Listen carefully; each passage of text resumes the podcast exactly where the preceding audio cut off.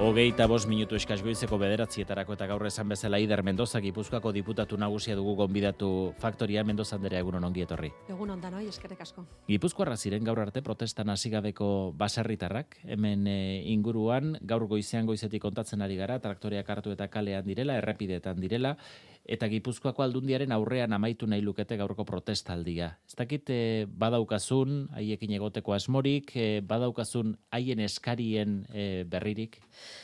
Horreko astean jakin genuenean mugimenduak e, zeudela, gu sindikatuekin harremanetan jarri ginen, sindikatuek esan zeguten haiek etzeukatela zer ikusik eh, antolatutako mugimendu honekin, eta egia da, bueno, ba, gertu egon ginela jakiteko zer ari zen gertatzen, eta bueno, asteburuan eukidegu berri nola, bueno, ba, sindiketotik kanpo e, baserritar batzuk kaleateako zian, gaur aldun dira etortzeko asmoa daukate, sindikatuek esan dute, martxoaren batetik aurrera haiek mugimenduak egingo dituztela, pentsatzen dut Europati datoren olatua bea dela, edo kasutan etortzen direnean daien aldarrikapenak noski entzungo ditugu eta jasoko ditugu. Bai esan Gipuzkoako Foru Aldundian jakinda egoera zailean bizi diala eta errentagarritasun arazoak dituztela, gu oso gertu e, gaude beti baserritarengandik.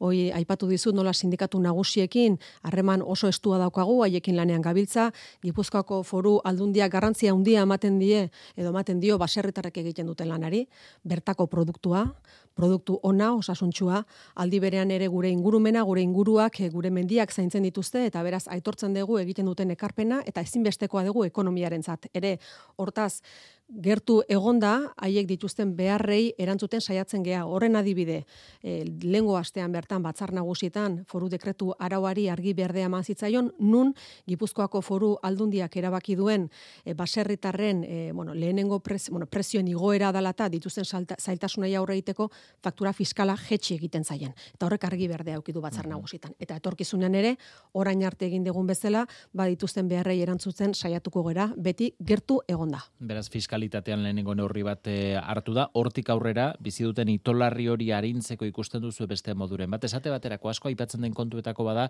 burokratizazio e, handia. Eskatzen zaiela, denbora asko talegin handia e, ba, paperetan e, e, Horri ikusten duzu arintzeko tarterik egon daitekenik. Begira, e, hain justu burokraziaren kontu hori da lehiakor izateko moduetako bat. Gu Gipuzkoako foro aldundiak oso argi dauka, Gipuzkoako foro aldundiak administrazioak ere lehiakor behar du duela izan eta burokrazia arindu egin behar duela. Aldi berean, badauzkagu zuzentarau batzuk eta behar batzuk burokrazia behar beharrezkoa da. Paperak behar dia edo paperak kendu eta horretan, Gipuzkoako furandundiak laguntza handia ematen die ere baserritarrai. Besteak beste guk banda ultra azkarra martxan jarri genuenean, baserri guztietara iristeko, Gipuzkoako baserri guztietara iristeko, hain justu horretan laguntzeko ere bazen. Gipuzkoako foru aldundiak lan egiten du baserritarrekin, eta ematen ditu ikastaroak ematen ditu behar dituen e, aukera guztiak hori ere arintzeko. Aldi berean etxe barruan lanketa hori egiten du. Noski baina esan dizut formula betikoa horixe da. Gertu egon ze behar dituzten eh, jakin eta horiei erantzuten esaiatu. Badakigulako ezinbestekoak direla gure ekonomiarako, gure ingurumenerako eta gure osasunerako ere. E, ikusiko dugu zehazki Gipuzkoako nekazariek ze planteamendu jartzen duten mai gainean Europa mailan egin diren protesta horietako askotan kexu izan dira baita ere Europatik ingurumenaren e, inguruan datozen eskakizun batzuk gehiegi gehiagizkoak direla esanez.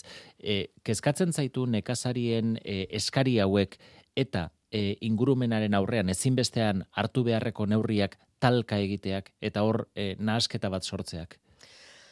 Ira, talkarena, e, bida, e, nik uste gaina, ba, aurreko astean, e, Eusko Lege Biltzarrean onartu zen ingurumeneko, klimaldaketaren inguruko e, lege legea, e, legea bilakatu dena, gainera, babes maila oso altu batekin, eta hor ikusten duguna da, eta hor, baldin badago, helbururen bat, azpimarratu dana, hain justu, izan da, ekonomiak aurrera egin behar duela, eta aldi berean, deskarbonizazioa behar dugula. Biek eskutik eh, joan beharra daukatela. Eta hortaz, guk ikusten deguna da, gurera etorrita eta gure ingurumenera etorrita, baserritarren ekoizpenera etorrita, biek eskutik joan behar dutela. Eta horretan ere, gainontzeko guztietan bezala, berriro diot, guk gertu egongo gera eta lagun, laguntza emango diegu, eskiniko diegu hori aurrera eramateko. Eskutik joan behar dira, ekonomia eta ingurumenaren zaintza. Eta hor, ekarpena handia egiten dute baserritarrek, hori etortu beharra dago. Zerga erreformarako lantaldeak hasita daude, ekarpenak jasotzen, ze epetan aurre ikusi behar dugu e, zerga sisteman egin behar diren aldaketa horiek egiteko e, erabakia? Bueno, ibilbide luzea dauka e, ponentzia honek. Gipuzkoako batzar nagusietan talde txostengile bat sortu da, Agerraldiak eskatu dira, eun bat eragile deitu dituzte, e, agerraldiak egiteko batzar nagusietan bakoitzak bere ekarpena egiteko alegia ikusteko gaur egun daukagun e, zerga sistemak zenolako ekarpena egin duen eta ikusi ze aldaketa egin beharko lirateken eta hor e, bueno ba agerraldia egingo duen e, agente bakoitzak bere ikuspegia emango du. Sei hilabeteko epea horretarako. Horren ondoren, talde txostengileak, e, bueno, edo Gipuzkoako Foru Aldundiak, Ogasuneko departamentuak txosten bat egin behar du nun jasotzen diran ekarpen guztiak eta proposamenak. Batzar nagusietako taldek horiek danak negoziatu eta bozkatu egingo dituzte. Eta behin talde txostengilearen emaitza ukitakoan, Foru Aldundiak foru arau proiektu forma eman berdio, bai? Gero hori arau bilakatu da dadin, baldin eta gehiengoa baldin badauka, eta e, lege, arau edo lege bilakatu dadin, eta hori indarrean jartzea. Nik kalkulatzen dut urte terdiko lana izan daitekela guztira. Bai, edo zen kasutan, eta denbora aipatzen dezunez, eta batek baino gehiago esan du agian denbora gehitxo dala, nik e, pentsatzen dudana da, benetan merezi duela, geure buruari nahikoa denbora eskentzea ondo aztertzeko zein den edo zentzuk diren egin beharreko aldaketak. Izan ere, eta e, perona diputatua batzar nagusietan egonda, lehenengo agerraldia berea izan da, eta berak eh, azpimarratu duena gaur egun daukagun zegarga sistemak ondo erantzun diola bizi izan ditugun krisiei, familiei laguntzeko eta ekonomiari eh, laguntzeko batipat. Ondo erantzun diela horiei. Eta hortaz egin beharreko aldaketak direla ditugun erronka berriei erantzuteko. Erronka demografikoa besteak beste, etxe bizitzarena eta bar. Orduan, nahikoa denbora eman behar diogu. Hori ondo aztertzeko eta batipat jabetzeko.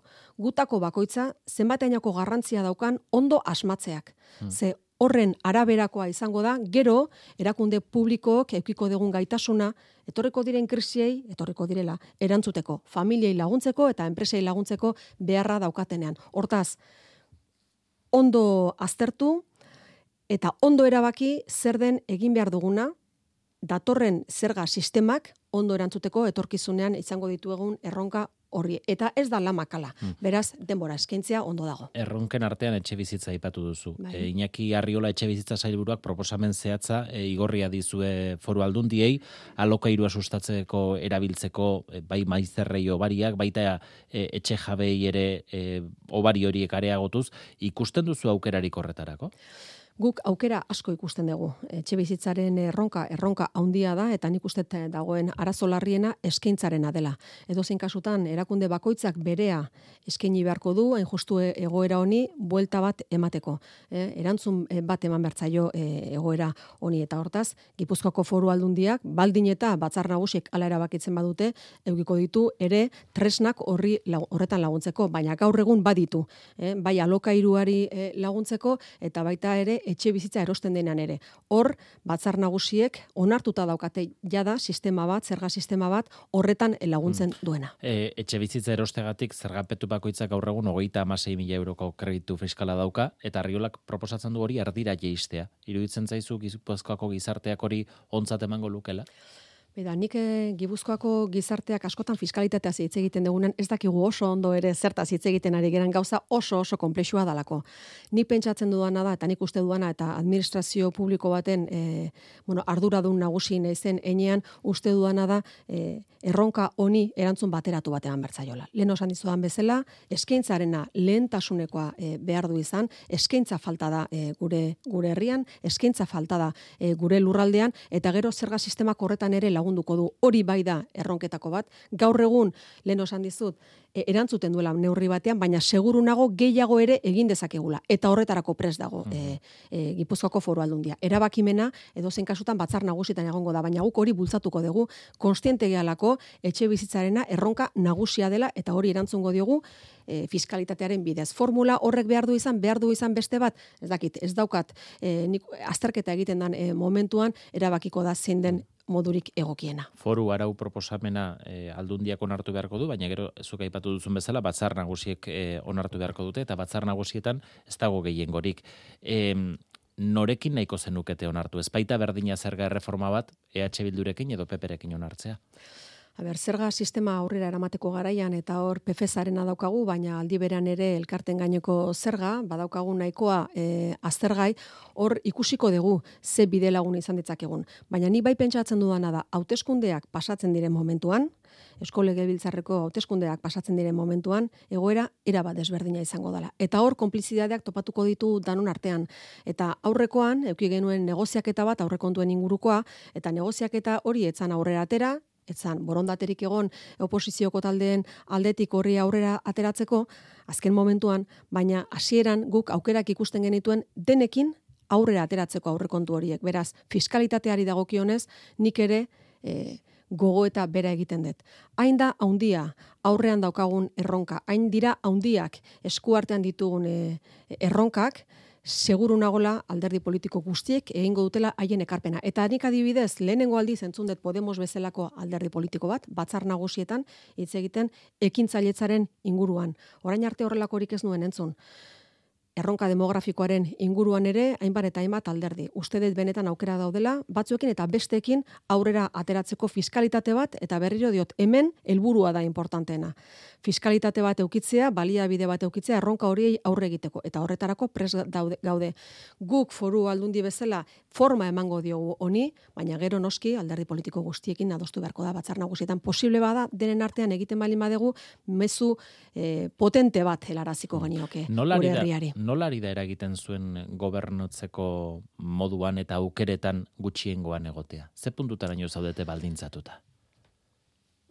Hainbat e, ekimen aurrera eraman ditugu nahikoa bozkarekin. Guk euki dugun zailtasun nagusia aurrekontuen ingurukoa izan da. Eta orain aurrekontu luzatuak ditugu eta aurrekontu luzatu horien inguruan esan dezakedana da, dala euki genezakeen bigarren aurrekontu onena. Izan ere, 2008 urteko aurrekontua izan zen orain arte historian zehar euki degun aurrekonturik altuena.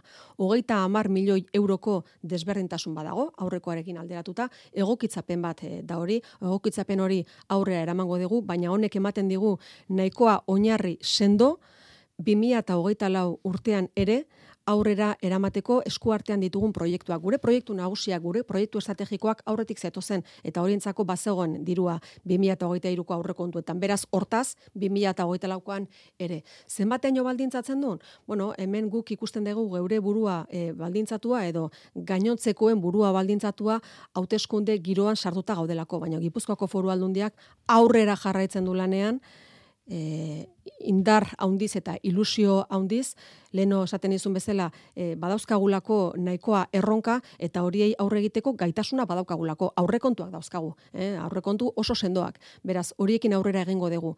Diferentzia hori hogeita hamar milioi eurokoa negoziatuko dugu, momentua iristen denean, baina badaukagu nahiko gaitasun, e, sendotasunez, erantzuteko eskuartean ditugun erronka horiei. Beraz, gu lasai, baina aldi berean ere, energia handiz eta ilusio handiz e, lanean gabiltza.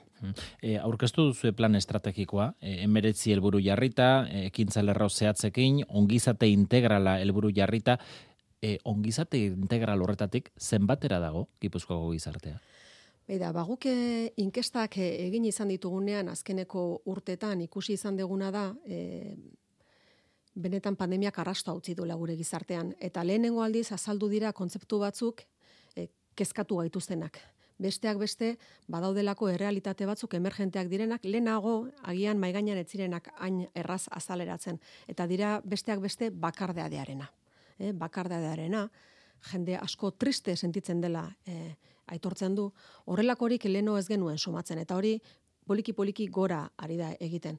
Ikusita zenolako eraldaketa e, daukagun eskuartean, bai eraldaketa soziala, ekonomikoa, e, ingurumenekoa eta bar, pandemiak eragin handia egin duela, ba, ikusten genuen ba, plan estrategiko honetan hori jaso behartzala alegia helburuak behartzuela izan pertsonaren osotasun integrala. Hoi, e, ongizate integrala. Eta ongizate integrala esaten dudanean, ez da ondo egotearena e, bakarrik, ez da bakarrik e, baliabide ekonomiko nahikoak eukitzea aratago doala. Ongizate integrala badelako e, lanpostua eukitzea bai, baina soldata duina, etxe bizitza duina eukitzeko eskubidea, da aldi berean ingurumenea ingurumenaz gozatzeko aukera izatea da aldi berean e, elikadura osasuntxoa aukitzea osasun mentala, oreka, horiek guztiak badira kontzeptu batzuk leno agian ez zirenak lantzen ez beintzat hainbeste indarrez eta oraingoan hori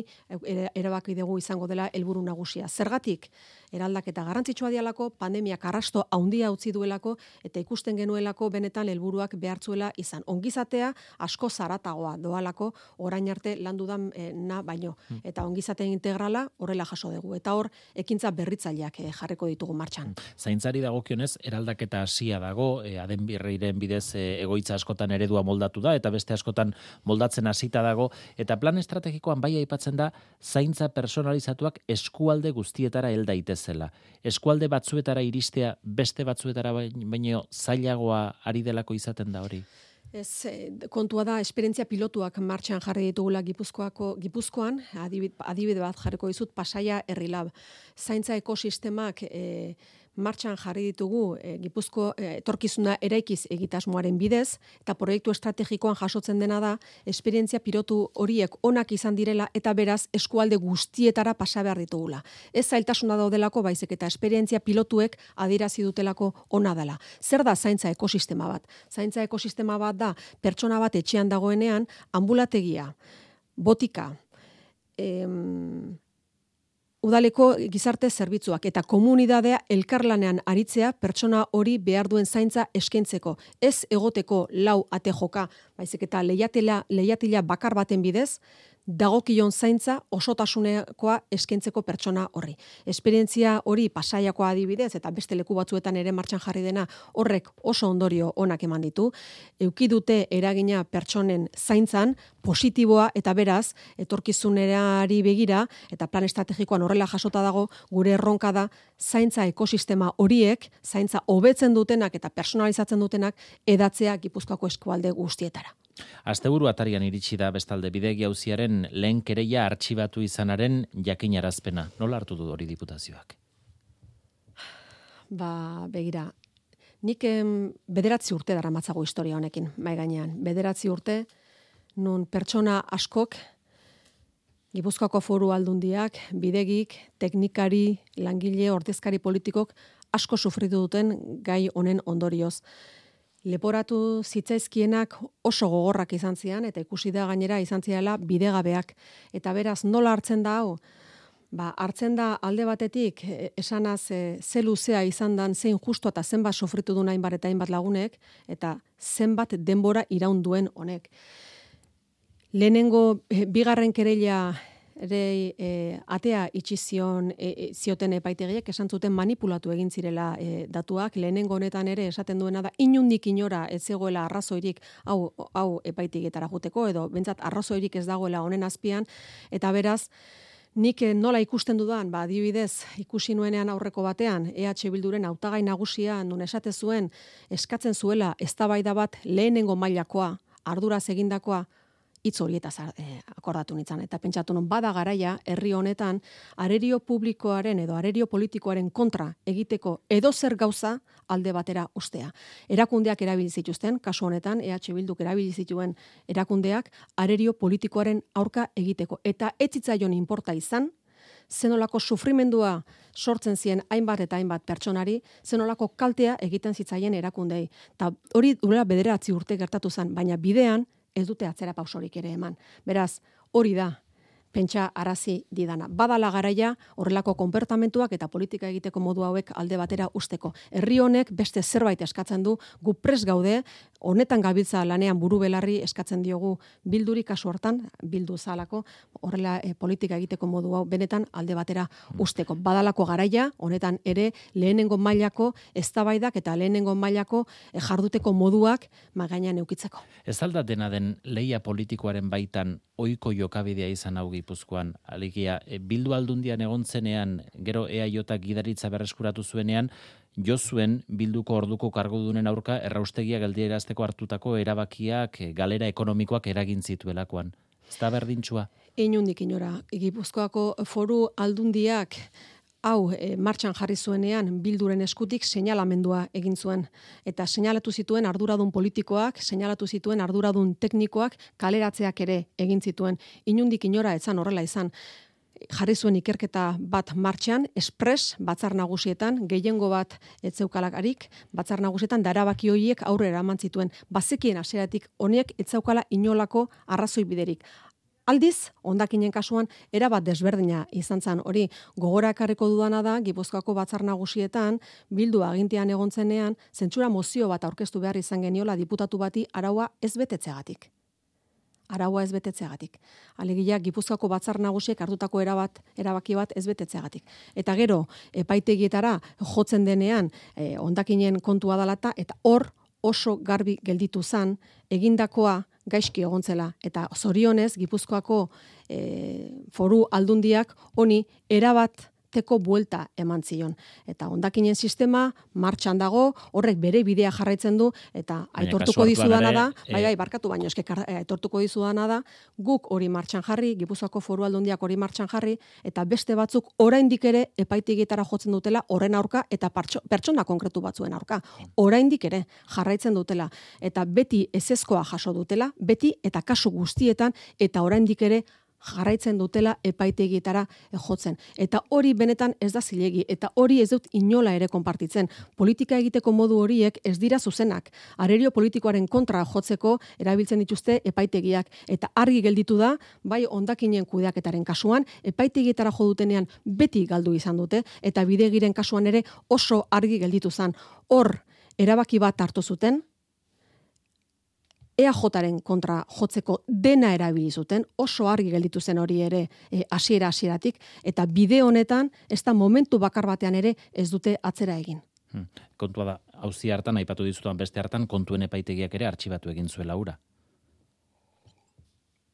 Baina barkatu inaki, zehazki zertaz ari zera, kasu horretan. Eh, aipatu dudana izan da, e, galdetu dizu danean leia politikoaren baitan hau e, beste kasu batzutan eta kontrako norabidean egin egin ozeote den kasu hartan erraustegia geldia drazteko hartu zen erabakiagatik jo zen e, e, bilduko kargudun zirenen aurka eta kasu hartan ere artxibatu egin zela. Erabakia hartu zen epaitegietara jotzeko hain justu horri buelta emateko, baina hau ez gera gauza beraz hitz egiten ari, eh? bidegiren kasua mai gainean jarri zenean eta e, eta kasu horretan bildu izan zen gobernuan zegoena jo zuena e, horre bidegiko arduradun eta arduradun politikoen kontra, hor pertsona konkretu batzuen kontra juntzan eta leporatu izan zitzaiena izan oso bestelako zerbait. Eta izan diru publikoa erabili zutela, beraien poltsikotarako edo alderdiaren poltsikotarako. Oso gauza desberdin da hitz egiten ari gera.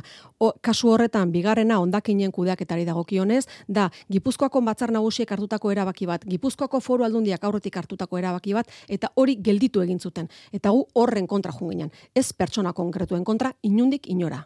Azpiegiturei buruz, aurkeztu berri duzue kanpazar gaina saiestuta debagoiena eta durangaldea lotuko dituen errepidea. E, tunela tartean izango duena, 2000 eta hogeita amaikarako posible izango da, berez aspaldikoa da proiektua, zergatik ikusi da orain egiteko aukera edo premia? Bueno, proiektua aspaldikoa da, egia da, eta denbora bat eskaini diogu gure buruari ikusteko zeintzen alternatibarik egokiena, alternatiba hori zehaztu da, eta orain hartu den erabakia da, proiektu forma ematea, lau urteko ibilbide aukiko du horrek, eta gero martxan jartzearena, orain arte alternatiben eh, lanetan aritu gara, eta orain proiektua egiteko e, garaia da. Hmm. Aspaldiko proiektu bada, bai, baina inberkatzen duena, bizkaian dago inbertsioa handiena eta hor, azterketa egin ostean, orain proiektua egiteko e, momentua da baina azpiegituretan, bide azpiegituretan, demorak luzeak izaten dira beti, inbertsioak oso handiak izaten dialako, eta liberean alternatiba bat baino gehiago aztertu behar dalako. Hori da egindakoa. Ordainpeko errepidea izango da? E, bidesaririk izango da? Bidesarien foru araua indarrean dago, eta badakizu gaitasun handiko e, errepidetan e, peajea jartzen dela beti, kasu guztietan, eta e, kasu batzuetan soilik e, kamioien zat. Hmm. E, Gipuzkoako errepidekin e, amaitzeko, eh? kezka eragiten duen beste puntuetako bada gaintxurizketako gaina, oso tarte gutxian istripularri ugari izan direlako. Ez dakite, ari nola baita heltzeko modurik ikusten ote zuen, lezoko alkateak esan zuen aldun direkin harremanetan jarri behartzuela, ez dakit hartu emanen bat izan duzuen, edo irten bideren bat ikusten ote zaion horri. Eta Gipuzkoako foru aldundiak e, beti lanketa handiak egiten ditu eta gure azpigituretan e, inbertsio handiak egiten ditu hain justu azpigitura horiek e, berritzeko, segurtasuna areagotzeko eta bar. Egia da badaudela puntu batzuk nun istripu gehiago e, ematen den, Gipuzkoako orografia da e, delikatua, trafiko handia daukagu eta beraz istripu kopurua ere handia izaten da azpiegiturei dagokienez eta lezoko alkatea aipatu dezunez gu lezoko udalarekin eta inguruko udalekin beti harremanetan gaude egin beharreko aldaketak egiteko betik eta kaso guztietan e, istripua gertatzeko garaian eta hor e, sailka, bueno, sailkapen bat egiten da eta e, lehenengo arrazoia izaten da abiadurarena bigarrena despistearena eta hirugarrena alkolarena. Ez dut esaten kasu guztietan eta horietan hori gertatu danik, baina horiek dira arrazoi nagusiak eta aldi berean ere trafiko handia egoten dela. Beraz, Gipuzkoako Foru Aldundiak orain arte egin duen bezala, lehentasun batzu dauzka e, ezarrita eta horien arabera egiten ditu bere esku hartzeak, segurtasuna bermatzeko eta noskin inguruko alkatekin harremanetan jarraitzen du egin beharrekoak egin alizateko orain arte egindan bezala bai.